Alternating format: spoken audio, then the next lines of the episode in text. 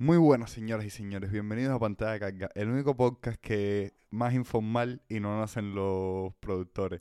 Eh, hoy estoy aquí con mi amigo, mi hermano, mi compa. Eh, ¿Cómo es que dicen en Twitter, Alancito? Hacer mi, mi pana. Mi Alan. pana. Eso, así se dice en, en Colombia, dicen mi pana. Yo, Ay. pensaba que, eso- yo pensaba que eso era en Uruguay hacer lo de pana. No. Ah, Uruguay dicen boludo, pelotudo, cualquier cosa, cualquier ofensa. Eh, Así que cuando llegué aquí, la verdad que pensé que eran ofensas más serias. No, no, es que es algo normal. Aquí te llaman así. Ah, es como cuando te dicen aquí en Cuba cingado que normal, que es un es cariñito. Sí, sí, sí, sí. O sea, en Cuba, cualquiera va a Cuba y se ofende en nada, igual que acá. Pero Bueno, eh, hoy tenemos un podcast cargadito porque nos hemos perdido bastantes cosas. Quiero aclarar que el episodio final de WandaVision lo grabamos, pero tuvo unos problemas con el audio y decidimos que lo vamos a regrabar en un- algún momento futuro. Muy pronto. Cinco o seis meses, pronto. Más o menos 7, 8 meses. No prometemos nada, pero tenemos que regrabarlo. Y hoy tenemos bastantes cosas porque salió eh, Snyder Cut y Falcon the Winter Soldier finalmente tiene chicha por donde cogerlo. Porque los primeros capítulos han estado lentos, lenticos. Entonces, sin mucho más que añadir, rueda esa intro.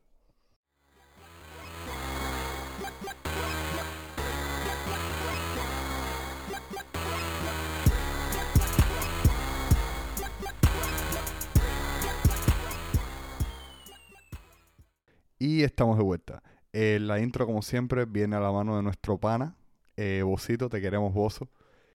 Uy, lo vivosito. Entonces, ahora, eh, Falcon the Winter Soldier. Vamos a empezar por ahí porque no hay tanto que hablar de la serie, la verdad. Hay dos o tres cosas fundamentales.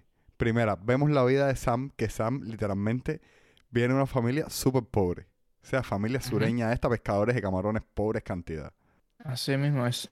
Y la verdad que yo no me esperaba que alguien que fuese un Avenger pudiera ser pobre. Para mí ellos tenían un super salario mínimo, ¿no? O sea, no por el hecho de que Tony Stark lo financie, porque sí, lo financiaba todo, pero pensé que con el, con el gobierno o algo así tenían un buen salario. Pero bueno, vemos que es pobre, pobre. Sí, eh, pobre, pobre nivel, voy al banco a hacer un préstamo y se ríen en mi cara, pobre. Sí, o sea, no- ni le aprobaron el puto crédito al tipo. Ah, Sí, va, triste, está triste. Y entonces la segunda parte es que Bucky está yendo a fucking terapia. Mm, sí, terapia mal, pero después vemos como no le hace mucho caso a la terapia, así que Ojo, brother, la terapeuta tampoco pone de su parte. O sea, la tipa Sí, sí. posiblemente está obstinada de él. La tipa posiblemente esté muy obstinada de Bucky porque Bucky no es el tipo más colaborador del mundo. Y lo, a ver, lo otro, que vemos como es obligada la terapia, o sea, no es que él vaya a terapia porque sabe que la necesita, no, no, no, no, es obligado, faltas un día a la terapia como vemos y va para la cárcel de cabeza. Sí. Eh, otra cosa que vimos, muy importante, es que Bucky, eh, como parte de su programa de terapia, tiene nuevas reglas de engagement con la gente a la que él Mm. ayudó siendo Winter Mm. Soldier y las reglas son tres sencillas. La primera regla es que no debe, o sea, nunca debe hacer daño. Eso es súper importante. Segunda regla, eh, debe pedir perdón y decir que esto es un acto de... como para limpiar su karma, básicamente. Mm, Y la tercera regla era que siempre debía dejar, dejar que las autoridades tomaran el control, nunca tomar la justicia en su, por su propia mano. Exacto.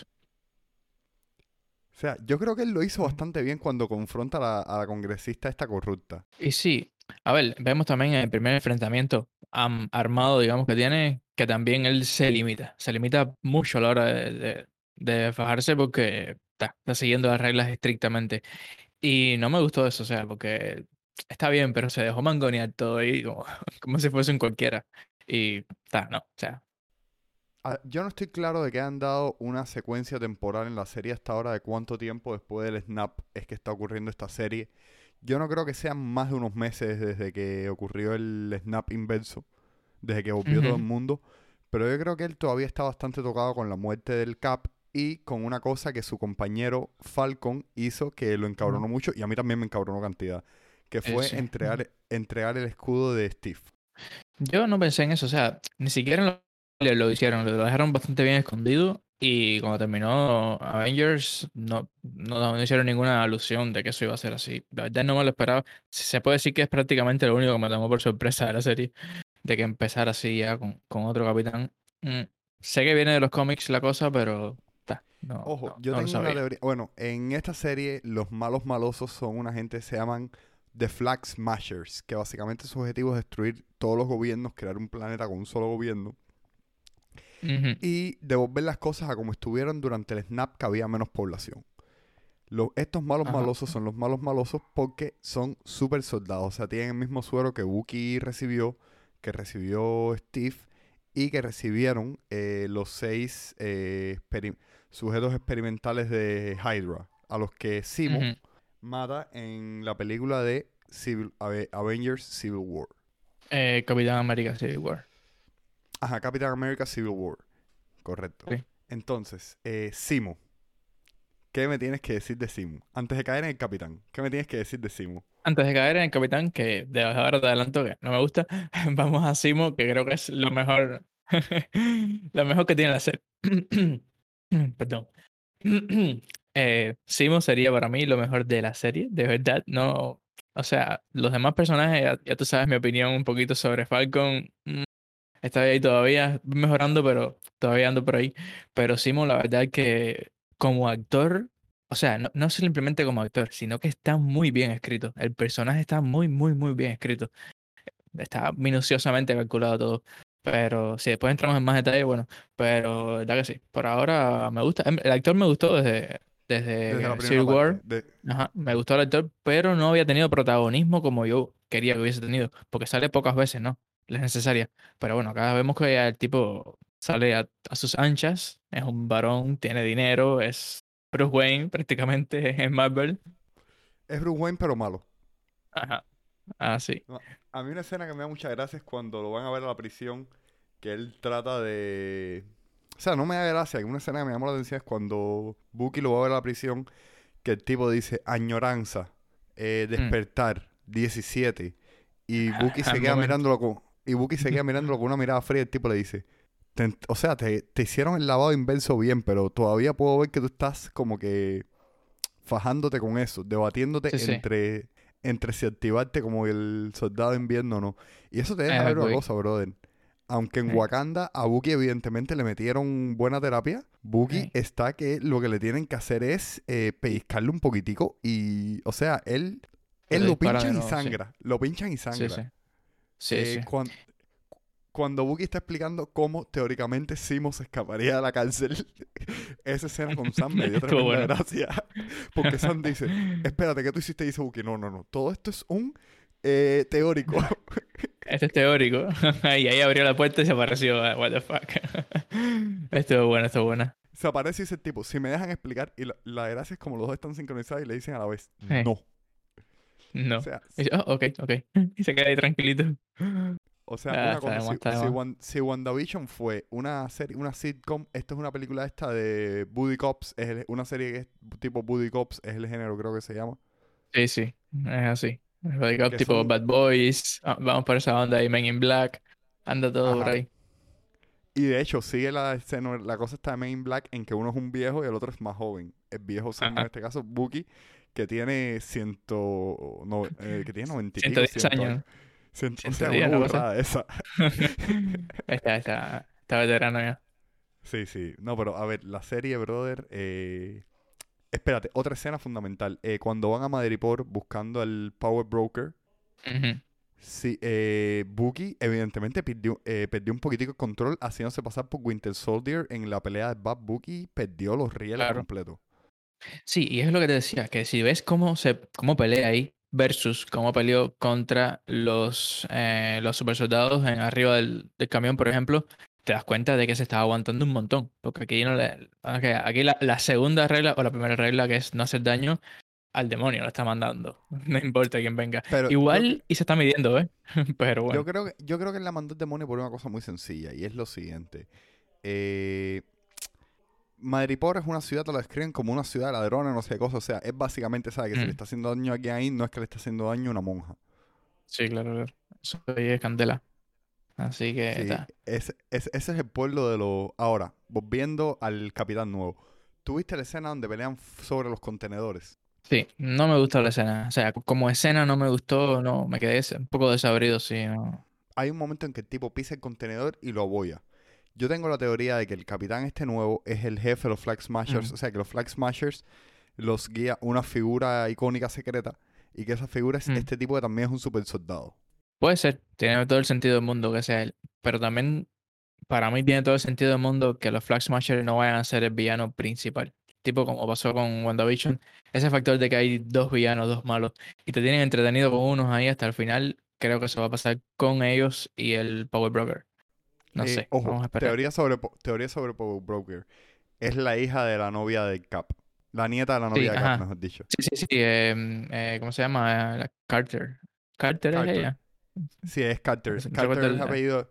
La novia de, Sí. de Steve se llamaba Peggy Carter. Esta mujer se llama Carter igual, no recuerdo el nombre. Sí. Bueno, mi, teoría bueno, es sí, que sí. ella es, ella es el Power Broker. O sea, esa es mi teoría. Que la tipa fue para Madrid Tiene- y, se, y se, se estableció ahí en plan eh, Big. Bien. Tiene todo el sentido del mundo también. What the fuck. La tipa tiene guardias, tiene una mansión, tiene, tiene de todo. Así que No, pero te digo, la serie está muy bien construida, se la están montando muy bien. Un poquitico lenta, pero WandaVision también empezó lento. Y ese me parece que es el, Sí, sí. estilo, el, el estilo que está siguiendo Feige con la sí, serie. ese está bien. O sea, está bien que sea lento. No, no, no tampoco que te apures para mostrar mil cosas. Está muy bien, pero mm, para mí lo bueno que tiene, o sea, que es que se diferencia mucho de WandaVision. Es una serie más fresca, onda así, body cops, como estabas diciendo tú. Es totalmente diferente. WandaVision eran más poderes, poderes, esa onda mística, y acá están, literal, haciendo una película de acción. Sí, el tercer capítulo es prácticamente John Wick, lo dirigió, el mismo dirigió la película, la 2 y la 3 de John Wick creo que fue, y te das cuenta que tiene mucho eso de John Wick, de peleas, de coreografías, todo está muy bien montado. ¿verdad? Sí. De, eh, otra cosa que es el último los últimos dos temas que nos faltan, eh, White Wolf y Mm. eh, la capitana de las de las Wakandanas que fue a, que fue a llevarse a Simo.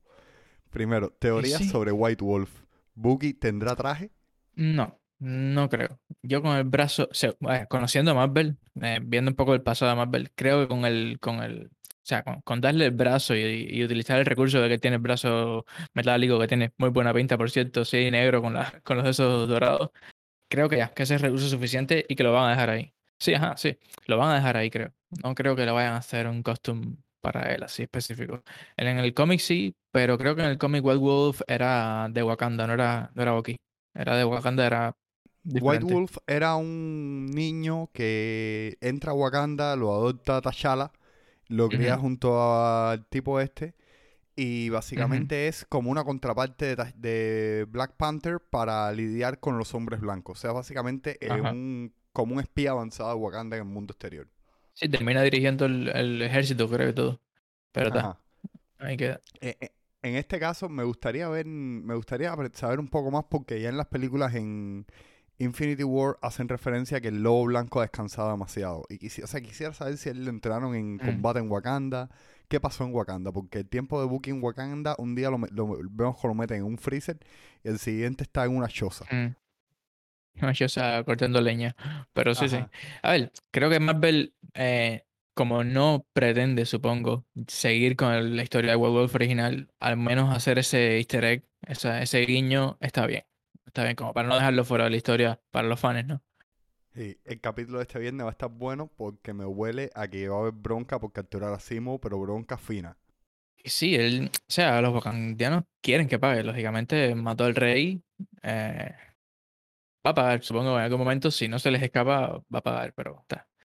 Vamos a ver, vamos a ver qué pasa. Simo tiene pinta de ser el tipo de gente que se puede escapar, de que, de que planifica lo suficiente como para poder escaparse. O sea, yo, pensé de verdad que se había escapado cuando se les escapa con la explosión que hubo en el contenedor. Para mí él se había ido completo. Me sorprendió que regresara de vuelta en un carro y se los llevara, pero para mí se había escapado y ahí iba a verse un antagonista más. Pero Sí. bueno. Bueno, entonces, yendo a lo que posiblemente sea la mejor película que haya sacado, que haya salido del universo cinematográfico de DC en los últimos Sí, sí. 15 años.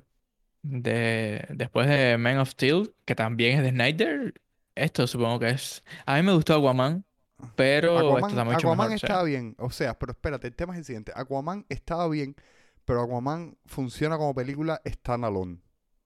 Para ver esta película tenías que haber sí. visto Man of Steel y tenías que haber visto Batman vs. Superman. claro, claro, sí, no te quedas un poquito perdido. Ajá, porque tú ves Aquaman y tú dices, vale, eh, Arthur Curry, hijo de la reina me- mera de Atlantis, con un humano, Aquaman. Vale. Pero en esta película hay mucho subtexto. Y de hecho, yo pude conseguir esta semana las versiones extendidas de Man of Steel y Batman vs. Superman. Y cosa curiosa, Man of Steel, la versión extendida dura 2 horas 45 minutos. Batman vs. Mm. Superman, la versión extendida dura 3 horas y 40 minutos. Y esta larga. película, y esta película dura 4 fucking horas. Sí, yo la tuve que ver en dos pedazos. Intenté verla de noche, pero me venció el sueño y la vi al otro día por la mañana. O sea, no pude esperar tanto tampoco, me levanté y la vi. Pero sí, sí. Yo la vi en dos pedazos. El primer día aguanté una hora. Aguanté Está, una está hora. densa. No, a ver, está Pero densa, está no, bien. Es que Snyder tiene una cosa. Snyder eh, podía haber cerrado una pila de escenas. Por ejemplo, ponerte un ejemplo muy básico. Antes de saltar el resumen de la película, te voy a poner un ejemplo muy básico. La escena de las Amazonas en los caballos. Mm. Sobraban planos. Sobraban planos. No me tenías que poner todo el viaje épico las Amazonas por... No, brother, no. Ponme un plano las Amazonas montadas, otro plano los bichos volando, otro plano los bichos atacando los- las Amazonas. Resume Snyder, que son cuatro horas. Sí, sí. Em, hubieron dos o tres escenas que capaz las estarían de más. Pero igual no me quejo porque, como quiera que sea, es una obra maestra. Le quedó genial No, no, y no, mil veces ver. mejor que la anterior. Así que, está. Se mamó. A ver, Snyder se Dejémoslo ser. mamó. Snyder se Sí, mamó sí, con sí. esta película. Pero, eh, por ejemplo, mira, otra escena que me molesta. La escena en que Luis va a buscar, a, a comprar un café, que camina, que pisa el charco, que no sé, cosas, a- para ir a donde está el monumento de Superman. Sí. O sea, con Luis yo tengo mi- mis sentimientos encontrados porque muchas de las escenas que atribuyo como eh, que, que sobran son la mayoría de, de ellas.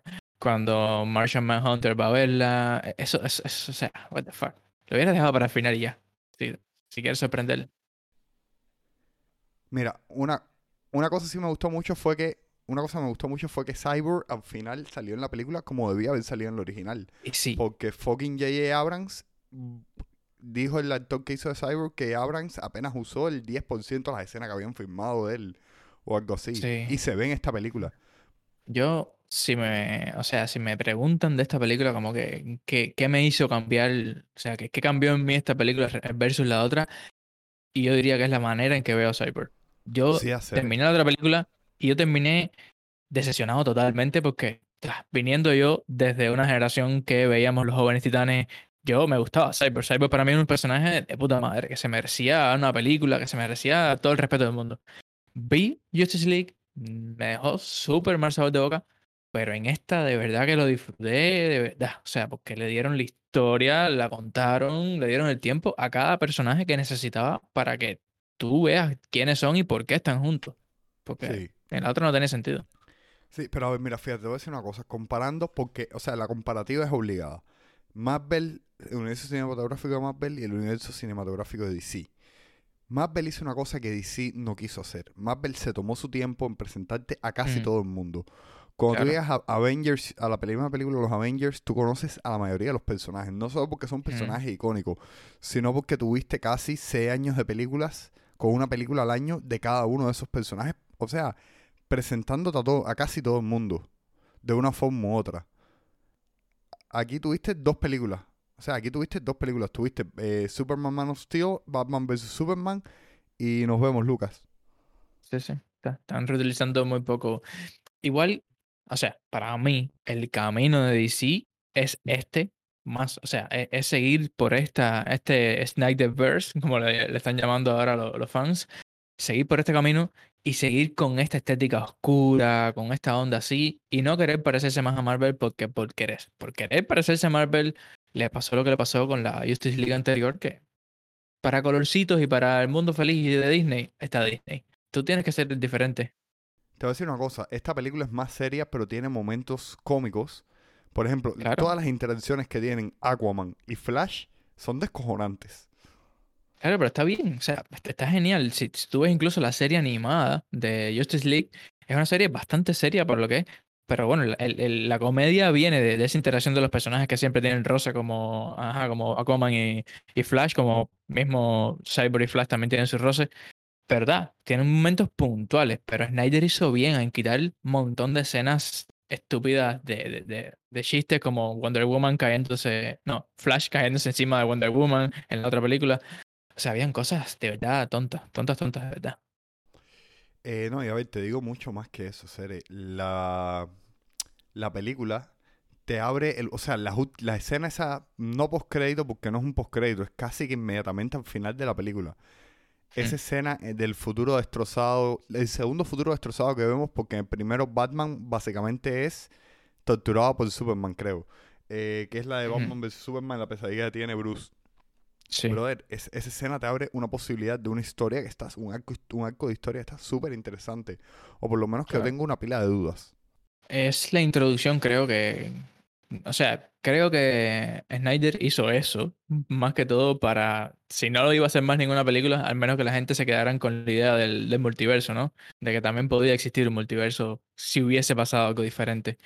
Y está bueno, o sea, si continúan, que creo. De hecho, creo no, estoy casi seguro que haber leído que Warner Bros., después de que más de un millón de firmas de los, de los fans eh, aprobó y le dio luz verde a dos películas más de, de la saga de esta. Así que esperemos que sí, que siga con el proyecto.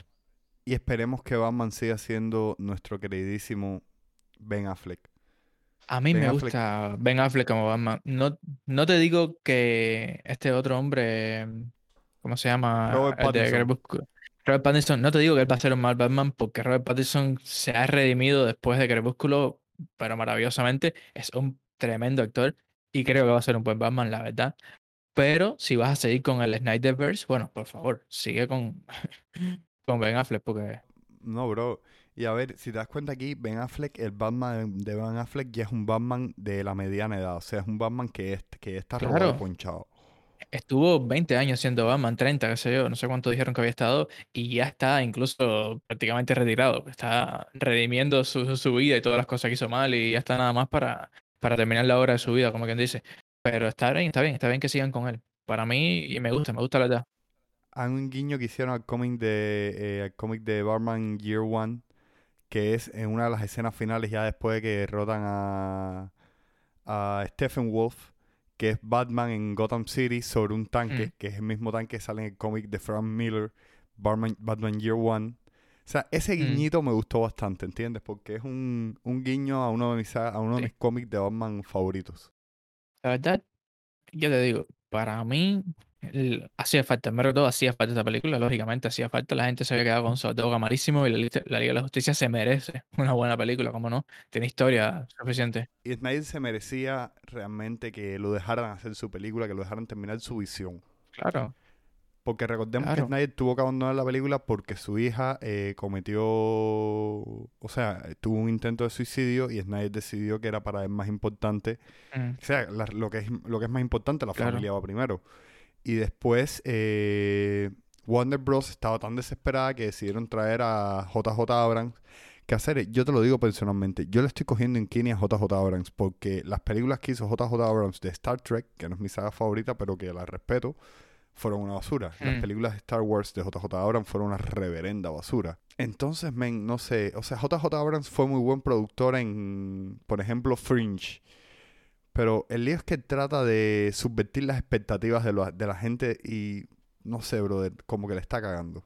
Yo creo que de verdad depende muchísimo de los ejecutivos. O sea, creo que es un mal equipo o, o él se deja llevar demasiado por los ejecutivos. Que al final los que tienen la palabra son los ejecutivos. O sea, tú puedes tener la visión de director más buena del mundo y viene un ejecutivo y te dice, no, esto tiene que ser así porque así es como yo creo que va a dar dinero. Y ellos son los que ponen el dinero. Sí, pero, brother, evidentemente, evidentemente, por ejemplo, eh, nadie hace lo que le sale los huevos. Eh, hay tantos directores que eh, tienen, pueden decir, mira, brother, yo soy yo. Y Mm. una cosa, no es por nada, pero JJ Abrams es JJ Abrams. Porque Fringe, por ejemplo, ponete un ejemplo, Mm. Fringe fue una de las películas, semi- una de las series seminales de su tiempo. Eh, Super 8 fue una película que casi que revivió un género completo, que fue el género de documental falso de película de terror. O sea, JJ Abrams no es que no pueda, no es que no tenga leverage como para meter un poco de pie. Entonces, eh, brother, no sé hacer. Eh, JJ Abrams tiene que sacar un poquitico de huevos de donde no los tiene y ponerlos arriba de la mesa. Hmm. Esa es mi conclusión con respecto a eso. Sí, definitivamente lo que, lo que nos demuestra la película es eso, que si, si dejan al director hacer lo que el director quiere, puede salir una obra de arte un poquito más decente que, que lo que estaba saliendo. Pero está, bueno, igual para que no se nos vaya mucho el hilo, vamos a, a algunos puntos que tengo aquí creo que había notado de algunas de las Ajá. cosas que cambiaron respecto a la película anterior y que se agradecen un millón. Primero que todo, bueno, creo que es el cambio más grande y es Stephen Wolf. O sea, what the fuck. En la otra película era un nada, una armadura mierdera, era un personaje normal. Yo me, una de las cosas que me dejó muy mal de la otra película era eso, que Stephen Wolf no era un villano decente. O sea, era un hombre normal ahí, ya, tipo un bicho malo, como otro cualquiera. Pero Era un malo, un malo serie B. Sí, sí, pero hasta ahí llegó. Pero aquí vemos otro Stephen Wolf, con otra armadura, muchísimo más carácter, muchísimo más personalidad metida adentro, que tiene una motivación, que está haciendo las cosas por una razón y no porque sí, porque él es malo. O sea, eso es lo primero. Y eso es lo que falló la otra película, pienso yo. Y la introducción de los dos malos más malosos, que son D-Set y el otro, eh. ¿cómo se llama? Eh, Darkseid. O sea, sí, O sea, ya. O sea, ¿qué más presentar- quieres que eso? Ya, ya, ya te introdujeron a- al, al Thanos de DC Comic. De hecho.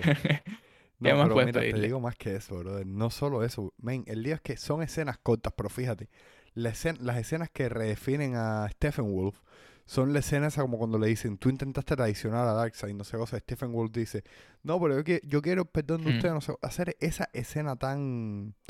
Es mínima, es una escena que no dura dos minutos, Sí, pero que le da una profundidad al personaje porque, y tú dices, ah, vale, ya entiendo por qué este tipo está aquí y por qué está haciendo lo que está haciendo. No, no lo comparto, pero entiendo la motivación claro.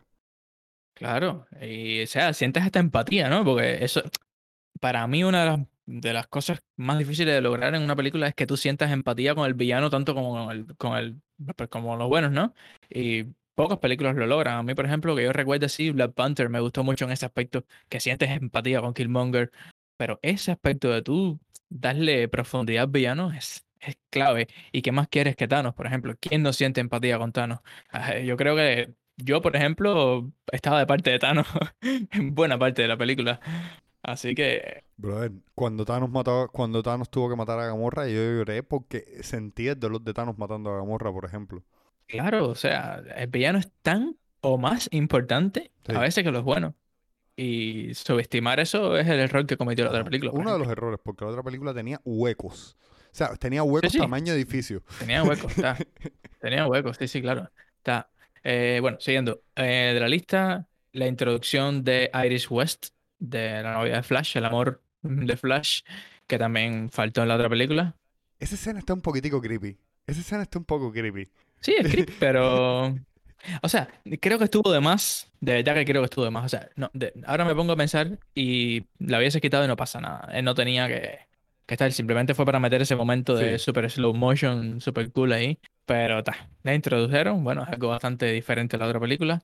Eh, bueno, menos bromas que las demás, ya lo dije ya. Los guantes de Batman. Los guantes de Batman, por Dios. Eso me encantó. O sea, es una estupidez, pero me encantó que hayan hecho ese, ese super detalle. Guantes Sí. de excepción de energía. Mira, otro Eso detalle genial. eh, genial. relacionado con Wonder Woman es la escena de Wonder Woman y Alfred, donde Alfred le está explicando a Wonder Woman cómo hacer el café, cómo hacer el té, y tú sientes la ansiedad en la voz del pobre Alfred, que está en plan, lo estás haciendo mal, ¿quieres que yo te lo haga? Mira, yo te lo hago, yo no quiero té, pero por favor. o sea, tú ves el, brita- el británico, tú se lo Sí, ves sí, salir sí. Literal ahí.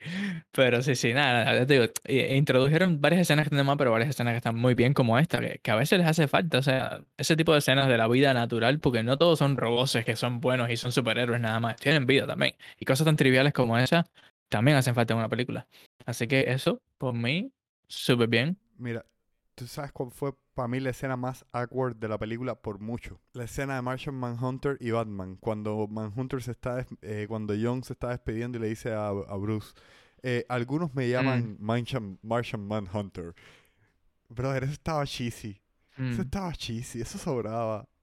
Sí, creo que Martian había estado bien solamente sin Martian Manhunter. O, o que le hubiera dicho, mi nombre es John Jones. Y ya. Algo así, ajá, sí.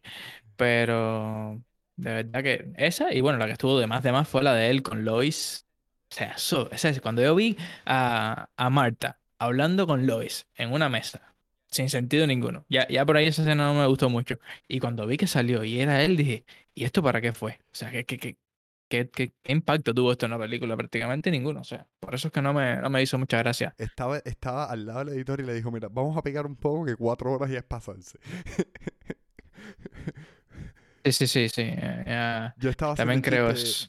Pero ahí está. que cuando, o sea, cuando estaban donde estaba el editor y estaba al lado de Snyder con un pomo de vaselina tocándose, en plan, sigue, sigue, sí, sí, deja esa escena, sigue, sigue, dale, dale, Dale. dale, dale. No, no, no, es que la Mira, verdad ¿quieres que que ¿Quieres que te diga lo que tiene mucha molestó a mí en historia. la película? Que eso sí no se lo perdono, es normal de carabina este. El aspecto IMAX, el IMAX, ¿Qué la resolución IMAX. No, No, te digo lo tiro, contrario entonces. date un A tiro, mí me gustó, a mí me gustó. Mira, yo me dediqué, me dediqué a buscar video comparativas de qué hubiese pasado si lo hubiesen cortado a Ajá. 16 noveno, ¿no? Eh, como la otra. ¿Cómo se pierde? Ahora, ahora yo no quiero ver nada que no sea en 4 tercios, así, en IMAX. ¿Cómo se pierde? No, no, no, no es cuatro tercios, no es cuatro, te- no es cuatro te- tercios, es diez oncenos, creo, once, once décimos. Sí, es, es- un radio bastante raro, pero lo que te digo, o sea, se pierde Hacer- mucho, hacer- pero- mucho, hacer- mucho, pero mucho. el lío es el siguiente, Alan. El lío es el siguiente, brother. No, no, Escucha un momentico, escucha un momentico. Vale, yo entiendo que Snyder sue- sueña con que esa película sea vista en IMAX. Yo quiero ver esa película en IMAX. Pero el lío es el siguiente. ¿En qué tamaño tiene el televisor en que tú lo viste? No, de, no sé, Ajá. 55 creo que eh, tiene. ¿Qué aspecto tiene? No, no, no. Pero- respóndeme. ¿Qué aspecto tiene? Ah, no, sí Espérate, tiene 16 ¿Cuánta noveno. gente tú conoces que tenga un televisor que sea, eh, que sea formato IMAX? ¿Cuántos? Nadie, ¿verdad? Nadie, pero, pero echa- echa- mira mi punto, mira mi punto. Llevamos años, años viendo películas con la barra abajo y arriba. ¿Qué te molesta verlo con la Es izquierda y la derecha la barra? Es Las dos antinatural. barras negras. ¿Qué más da? Es que yo, yo lo vi bien. A ver, lo que tienes que hacer es una cosa, lo que yo hice, Sí, sí. apaga las luces. Apaga las luces y ves normal. Lo que vas a ver es el cuadrito Sí, del sí. medio. Porque el televisor es No, negro. yo, yo lo vi en O sea, la para mí, pantalla de mi la- yo lo vi en la pantalla de mi MacBook estuvo- de 13 pulgadas, que no es retina, pero aún así se ve bastante Ujú. bien. Y la MacBook mía no es 16 novenos, creo que es un formato más eh, cuadrado. O sea, es panorámico, pero es un poquitico más cuadradito que 16 novenos. No sé bien cuál es el Mm. formato que tiene. Sí. Pero igual, brother, eh, no, eso me dolió un poco. No sé, yo quería 16 novenos hacer. Estoy muy acostumbrado a eso. Pero de verdad te lo digo, si tienes la oportunidad después, busca, hay comparaciones que lo hicieron, ¿ves? Por eso mismo, de qué se perdía si la cortabas, ¿no? Le ponen como unas barras así semitransparentes y te vas dando cuenta de lo que hubieses visto si hubiese estado eh, cortada. Y no, se pierden un montón de cosas. O sea, Superman, las escenas de Superman se pierden un montón del traje, se pierden un montón. A veces, a veces hasta la cabeza se lo hubiese picado por la mitad. Y si ves la de la otra, la anterior, es verdad que la picaron a la mitad. O sea, picaron la- por la frente, por ejemplo, a, a Superman en la escena cuando, cuando batalla con esta gente. Así que para mí, o sea, es algo diferente, ¿no? Por supuesto, pero no me desagrada, ¿ves? Para este, para que te voy a decir otra a ver, cosa. te digo, a mí la película no me ha desagradado. Tengo mis pequeñas quejas, como que Snyder tiene que dejar un poco. la- Snyder tiene Ah, no, que claro. dejar los montajes súper largos, eso por gusto, e ir un poquitico más al punto. No me quejo de la calidad de la película. La película, una obra maestra. O sea, Snyder, si es su última película con Warner, normal, se mamó. Se mamó. Si es su última película. Mm, Ojalá no lo sea. Ojalá no estuvo lo bien. sea. Ojalá no, yo te digo, para mí fue una noticia que leí, estoy casi seguro que sí, que ya la aprobaron la segunda y la tercera parte, le dieron luz verde. Esperemos que sí, que se mantenga, por supuesto. Sí, ahora lo que hay que ver es eh, cuándo vuelve la próxima película de esta gente, cuándo volvería, porque creo que va a pasar un tiempo por fucking Rona. Sí, sí, o sea, tenemos la pandemia, tenemos un montón de cosas que creo que igual esta se hizo prácticamente en medio de la pandemia. Creo que si se quiere se puede y lo van a sacar, la van a sacar y fue muy buena idea sacarlo en HBO, creo. Aunque él quiere sacarlo en cine, creo que fue muy No, buena idea también. él, eh, a ver, también, él es un director de cine. O sea, él está acostumbrado a hacer cosas para Mm. pantalla grande, de hecho. La gran mamada de que sea 11 10 oncenos eso es que es IMAX. O sea, él evidentemente pretendía que esa mierda fuera liberada Mm. en IMAX. Dicho esto, dicho esto, Claro. eh, tú y yo habíamos hablado hace unos, hace unos capítulos de que en algún momento no te extrañara que Disney soltara todas sus películas a partir de ahora en su plataforma de streaming. Y no me va a hacer nada raro que muchas, que muchas plataformas de streaming tipo HBO Max y que las películas Sí. vengan directo por ahí. Creo que van a usar el recurso que está usando Disney y es que ahora, por ejemplo, con Black Widow, que es el próximo estreno que se va a estrenar acá, no me acuerdo, creo que es en junio ahora, se va a estrenar en cines acá, se va a estrenar en cines, pero a la vez tienes una opción de hacer una compra premium, o sea, aunque ya tengas el servicio pagado, que dentro de la aplicación de Disney tienes la opción de hacer una compra premium por 16 dólares y eh, comprar la película como tal, el estreno de la película y verlo ahí, que fue lo mismo que hicieron con Raya, por ejemplo, de, Mm. de Los Ladrones. La última se estrenó en cines. Bueno, esta no se estrenó en cines, creo. Pero bueno, estaba dentro de la aplicación, pero no la podías ver con tu suscripción. Tenías que pagar 16 dólares para verla. Y creo que así, que así es una buena manera de Pero hacerlo. la ¿no? puedes ver, la podías ver, la podías ver cuantas veces quisieras o solo una vez. No, no, ya, ya la compras y te quedas con ella, por supuesto. Son 16 dólares y ya. No lo veo mal.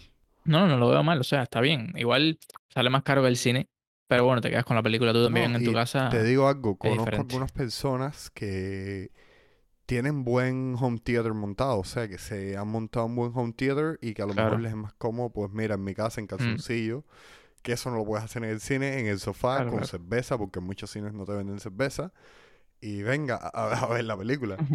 Eh, y hacer, eh, a ver, te digo, son Claro, nuevas modalidades que van a haber para eso, que yo lo veo bien, yo lo veo muy bien que existan. O sea, más que nada porque no, no estoy justificando la piratería, pero es muy bueno para la piratería, ¿sabes? No, no, para la piratería es un. vaya, es el santo grial. Imagínate que sale y al minuto Ojo, que si yo sale ya está. Si. Disney, si Disney So- ofreciera el servicio de Disney Plus en mi, en mi país, yo lo pagara. Y si tuviera, pa- tú me entiendes, Eh, yo Ah. lo pagara. Yo lo pago porque es mucho más fácil, ¿entiendes? Lógicamente es mucho más fácil sentarse y ver una cosa y que, y que se quede incluso. O sea, para mí no es ni siquiera el hecho de que sentarte y verlo, ¿no? Porque yo cuando quiero ver algo lo descargo y ya y lo busco abajo de la tierra, digamos. Pero el hecho de que todo se quede donde tú lo dejas, de que tú le des play y te quedes para donde tú lo dejaste hace cinco días, el hecho de que te recomiende también, porque muchas veces yo me siento y yo no sé ni qué carajo quiero ver. Yo me siento por sentarme en Netflix y empiezo a buscar y buscar y buscar y buscar y termino viendo algo, ¿no?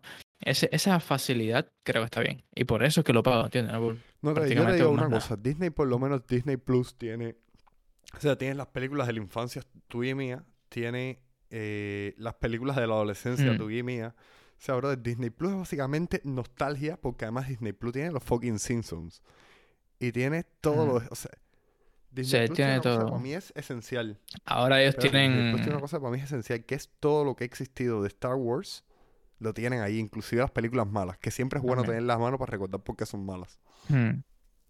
Claro, claro. Ellos, para mí, van por buen camino, lógicamente, van por muy buen camino.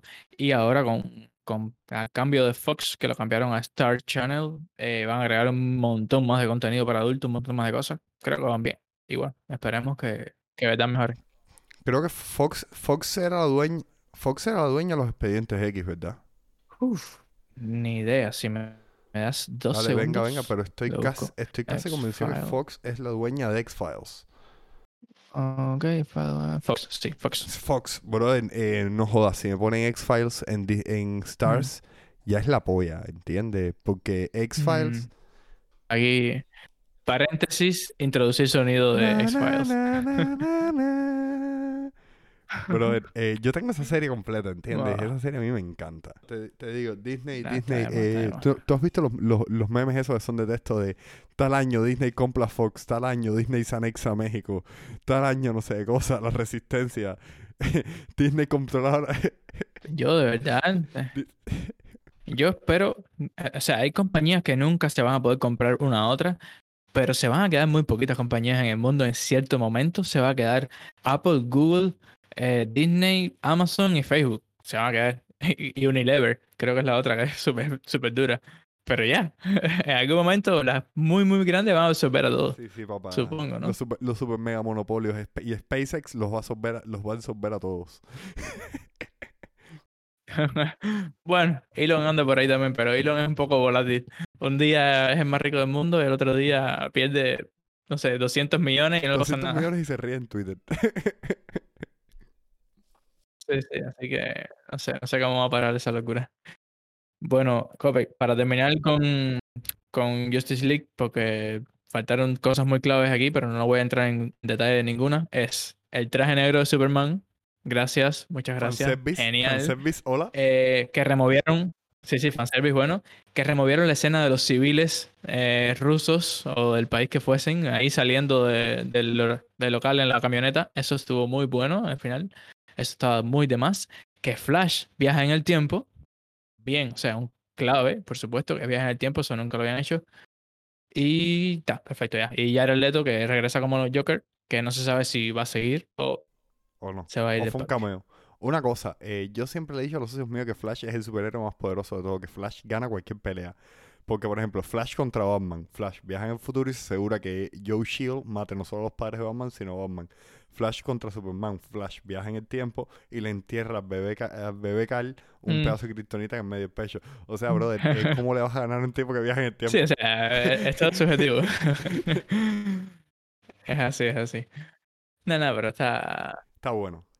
Sí. está fuerte. Eh, dicho todo esto, nos vemos con un poco de suerte la próxima semana, creo, espero.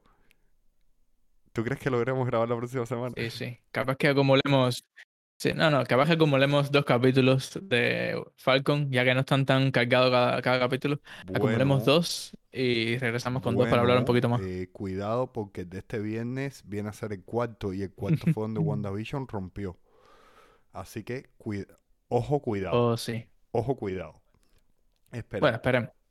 A mí me gusta que me sorprendan. Eh, Sorpréndanme. de todos modos, si el capítulo de esta semana llegara a estar muy malo, podríamos hablar de el making of de WandaVision, que hay unas cuantas cosas que quiero hablar de eso. O sea, cosas de, produ- de producción y tal que Oh, están muy sí. eso, pero que, o sea, que eso casi que merece un capítulo, capítulo propio. Sí, sí, podría estar. Perfecto. Dicho esto, bien. niños y niñas, nos vemos en la próxima y recuerden, no jueguen con la kriptonita. Bye bye. Chao, chao.